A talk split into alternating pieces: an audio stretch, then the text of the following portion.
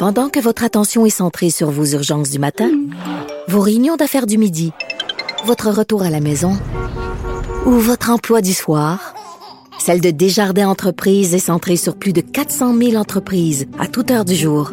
Grâce à notre connaissance des secteurs d'activité et à notre accompagnement spécialisé, nous aidons les entrepreneurs à relever chaque défi pour qu'ils puissent rester centrés sur ce qui compte, le développement de leur entreprise. Martineau et l'actualité, c'est comme le yin et le yang. Impossible de les dissocier. De 10 à 11. Politiquement incorrect. Alors, Emmanuel Latraverse, qui de- débute une nouvelle série de balado-diffusion. Emmanuel présente ici même sur Cube Radio où elle rencontre des politiciens et des politiciennes de, de différents niveaux. Euh, on peut d'ailleurs écouter euh, un extrait. Elle a rencontré Valérie Plante. Je pense que c'est le premier euh, podcast de la série. On écoute ça.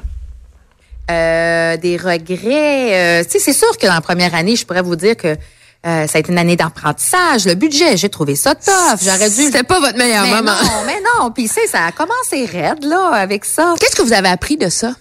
Ah, mais définitivement, puis je sais que c'est- euh, bon, j'en- au, au niveau des, des, des communications, ça je l'ai dit à plusieurs reprises, mais au final, c'est que c'est, je dirais que c'est le seul moment dans ma carrière politique où je me suis pas écoutée moi, puis j'ai été comme déconnectée de ce que Valérie, la mairesse, euh, aurait dû communiquer, comment j'aurais dû le faire. Je continue à, à dire que cette taxe sur l'eau euh, était nécessaire. Fait que je sais pas, je ne renie pas ça. Mais euh, les, les, les gens m'ont fait le reproche par la suite, comme à savoir, mais on, savait, les gens ont été choqués de dire, voyons, c'est qui elle? Il me semble que c'était pas la Valérie qu'on avait vue pendant euh, les derniers mois. Puis ils ont raison, c'était pas moi. Donc je suis une personne qui est très euh, très connectée, très instinctive, très stratégique en même temps. Puis euh, cette fois-là, j'étais à côté de mes pompes. Là, Euh, c'était, je me suis laissée guider par mon, par les gens autour de moi. J'ai pas su mettre ma limite. Puis ça a fait que euh, c'est une, euh, une, une, une femme euh, froide et un peu Ben. sec et déconnectée qui est arrivée devant les gens en leur disant euh, non non non, c'est pas la, c'est pas une taxe, c'est la taxe sur l'eau. Ben voyons donc. non, c'était pas. non, c'est- non non voilà. C'était la mairesse de Montréal qui faisait son meilleur culpa. Je suis avec Emmanuel Latraverse. Salut, Emmanuel. Bonjour. Bonjour. Il me semble que c'est, je sais pas, j'ai l'impression que c'est, c'est très difficile maintenant. Toi, tu, tu couvres la politique depuis, depuis longtemps, Emmanuel. Il me semble que c'est plus difficile aujourd'hui qu'avant d'avoir accès à des politiciens au pouvoir. Quand ils sont dans l'opposition, c'est sûr qu'ils veulent, ils ont un me- message à transmettre, mais quand ils sont au pouvoir, il me semble qu'ils protègent tellement leur image, ils veulent pas être confrontés, surtout pas à leur mauvais coup, comme tu fait avec euh, Valérie Plante. Est-ce que c'est plus difficile aujourd'hui d'avoir accès, ce genre d'accès-là avec des politiciens qui sont au pouvoir? Je pense que c'est pas plus difficile d'avoir accès à des politiciens qui sont au pouvoir qu'avant, parce que comme si dans l'opposition, eux aussi, ils ont une salade à vendre, un message, ils veulent gagner, ils veulent mettre en valeur. Je pense que ce qui est, ce qui est difficile dans notre monde d'aujourd'hui, c'est de réussir à créer un, un moment où on peut essayer de faire des entrevues avec les politiciens où on les amène à abandonner leur ligne un peu, à, euh, à avoir une réflexion sur la politique parce que ils sont surtout dans le monde d'aujourd'hui là où tout va tellement vite, les radios, les médias sociaux, etc. Ils sont vraiment tellement formatés que réussir à, à discuter de politique avec eux, réussir à discuter euh, des grands enjeux de la société, c'est ça qui est difficile. Puis c'est un peu que j'essaie de faire dans ce dans ce podcast-là. C'est essayer de découvrir c'est qui ces gens-là, pourquoi ils prennent ces décisions-là. Euh, mais c'est pas facile, je voudrais. Puis c'est pas facile pour nous comme journalistes, comme moi pour journaliste non plus, parce qu'on a perdu l'habitude de faire des entrevues comme ça. Ben Alors, oui. je voudrais que chaque entrevue est un dur apprentissage. C'est difficile pour moi, pour eux. C'est de, de rencontrer en fait l'individu, la personne qui est derrière euh, derrière le politicien, la politicienne. Mais, mais Emmanuel, ce qui a changé la game, comme on peut dire, c'est vraiment les médias sociaux. Là. Ces gens-là maintenant se font euh, insulter euh, euh, 24 heures sur 24, 7 jours par semaine. Euh, on prend un extrait de ce qu'ils ont dit, puis là ça joue en boucle pendant 3-4 jours. C'est de plus en plus difficile d'être politicien. Tu sais, il y a même des gens maintenant, des gens d'envergure, des gens de, de grande valeur qui disent ça me tente plus. C'est- le prix à Non. payer est trop cher. Oui, parce que je pense que l'effet des médias sociaux, c'est le jugement instantané des gens. Euh, on a tendance, puis même nous, des fois, je pense comme comme journalistes, mais les gens euh, ont tendance à juger puis réfléchir après. moi, euh, puis je le vois maintenant que j'écris des chroniques sur le site de TVA Nouvelle. Toi, je suis sûre que ça fait des années que tu que tu vois ça. Les gens m'envoient des critiques sur ce que j'ai écrit, puis je me rends compte qu'ils n'ont pas lu l'article. Hum, ben oui. Euh, qu'ils en ont lu juste la moitié, qu'ils veulent que retenir de ce que tu as écrit, ce qui fait leur affaire plutôt que euh, que de prendre le temps de réfléchir, d'être confronté à des idées avec lesquelles ils sont pas d'accord, de faire euh, de faire la part euh, la part des choses. Puis moi, je trouve ça malheureux parce que moi, comme journaliste, ce que je trouve le plus intéressant, c'est de plonger dans un sujet qui m'intéresse pas a priori genre ah non je fais pas ça aujourd'hui c'est tellement plate puis finalement me rendre compte que c'est complexe que mon mon opinion de ça va changer fait que c'est un petit peu c'est une de, de, de donner le temps, c'est ça. De donner le temps aussi. Les gens jugent extrêmement rapidement les, les politiciens. Puis regarde, écoute, là, René Lévesque, là. OK, le gars, il buvait là, pas mal. Euh, il était quasiment alcoolique. Là. Euh, il était womanizer.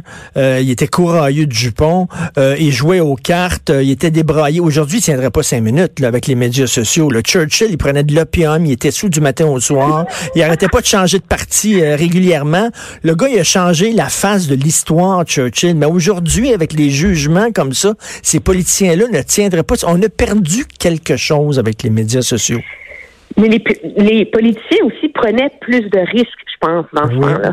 On était à l'ère des grandes idées, des grands risques, des beaux risques, pour reprendre une phrase euh, un peu, euh, un peu surutilisé là, mais je pense que euh, je pense que c'est important, surtout à l'ère euh, du cynisme en politique et tout ça, d'essayer de de prendre le temps euh, de les écouter, de réfléchir. Puis moi, ce qui m'a ce qui m'a guidé dans l'idée de faire cette cette série-là, c'est que je les côtoie depuis 20 ans. Là. Alors, je connais plein d'anecdotes de vie, de choses qui, à mes yeux de journaliste, rendent ces gens-là intéressants, puis qu'on raconte jamais parce que ça rentre pas dans le cadre des, des, nouvelles et tout et tout. Puis je me dis peut-être que si le public prenait le temps, juste essayer d'écouter ces, ces gens-là, leur histoire, voir d'où ils viennent. Parce que moi, j'essaie de m'imposer la discipline, de pas poser les mêmes questions qu'on leur pose tout le temps.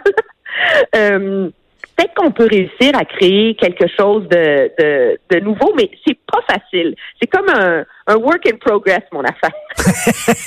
mais tu sais, est-ce que ce livre, est-ce qu'ils sont sur leur garde? Est-ce que, premièrement, pourquoi des gens se lancent en politique en 2019? Il y a beaucoup de gens qui diraient, il me semble que tu peux davantage changer les choses en étant journaliste, en étant commentateur ou en étant, je sais pas, travailler dans des organismes comme Greenpeace, comme Équiterre, des organismes comme ça, plutôt qu'en politique. Euh, là, s'ils vont en politique, c'est pour l'amour du pouvoir, c'est pour se faire des amis qui ont du cash, etc. Euh, toi, il y a encore des gens qui vont en politique vraiment pour euh, améliorer le bien-être des citoyens par idéal. Ça existe encore? Moi, je pense que oui. Je pense qu'une grande proportion des politiciens vont en politique pour les bonnes raisons. Puis c'est pas tous les mêmes. Il y en a, c'est pour euh, changer euh, le cours du pays, la façon dont il est gouverné. D'autres, c'est vraiment davantage par un souci de proximité parce qu'ils aiment ça faire la politique. Ils aiment ça rencontrer des gens. Ils aiment ça les aider. Ils aiment ça essayer d'avoir de l'influence. Ils aiment la joute politique. Euh, et je pense que la politique les transforme aussi. Et c'est peut-être ce qui était intéressant dans les commentaires de, de, Valérie Plante sur son premier budget. La raison pour laquelle je pense que les Montréalais ont voté pour elle, c'est que c'est un vent de fraîcheur, elle mm idéaliste. Puis là, tout d'un coup, elle venait d'être élue, puis ils sont ramassés avec, autour du budget de la taxe solo, une mairesse qui présentait des choix difficiles comme toutes les autres politiciens. Tu sais? Puis il s'est dit, oh là là, faut pas que la politique me change. Puis ça, c'est intéressant. Puis euh, j'ai fait une entrevue aussi, elle va être dans, dans deux semaines avec euh, Catherine Dorion. Puis c'était juste ah, oui, wow, ça, la controverse éclate sur ses vêtements.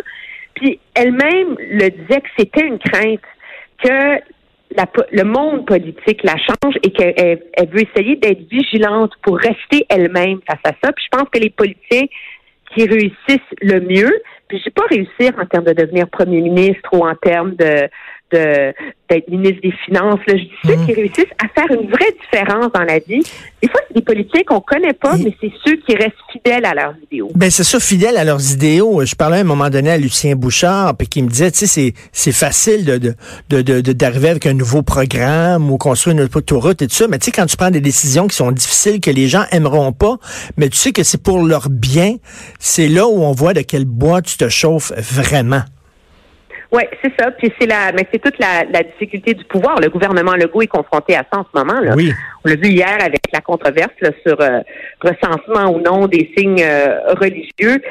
De dire qu'il y a un consensus autour euh, de la laïcité au Québec, c'est une chose, mais une fois que tu mets ces décisions-là en application, elles viennent avec des conséquences. Ben, c'était maladroit, là. C'est une décision très maladroite, je trouve, du gouvernement Legault. Là.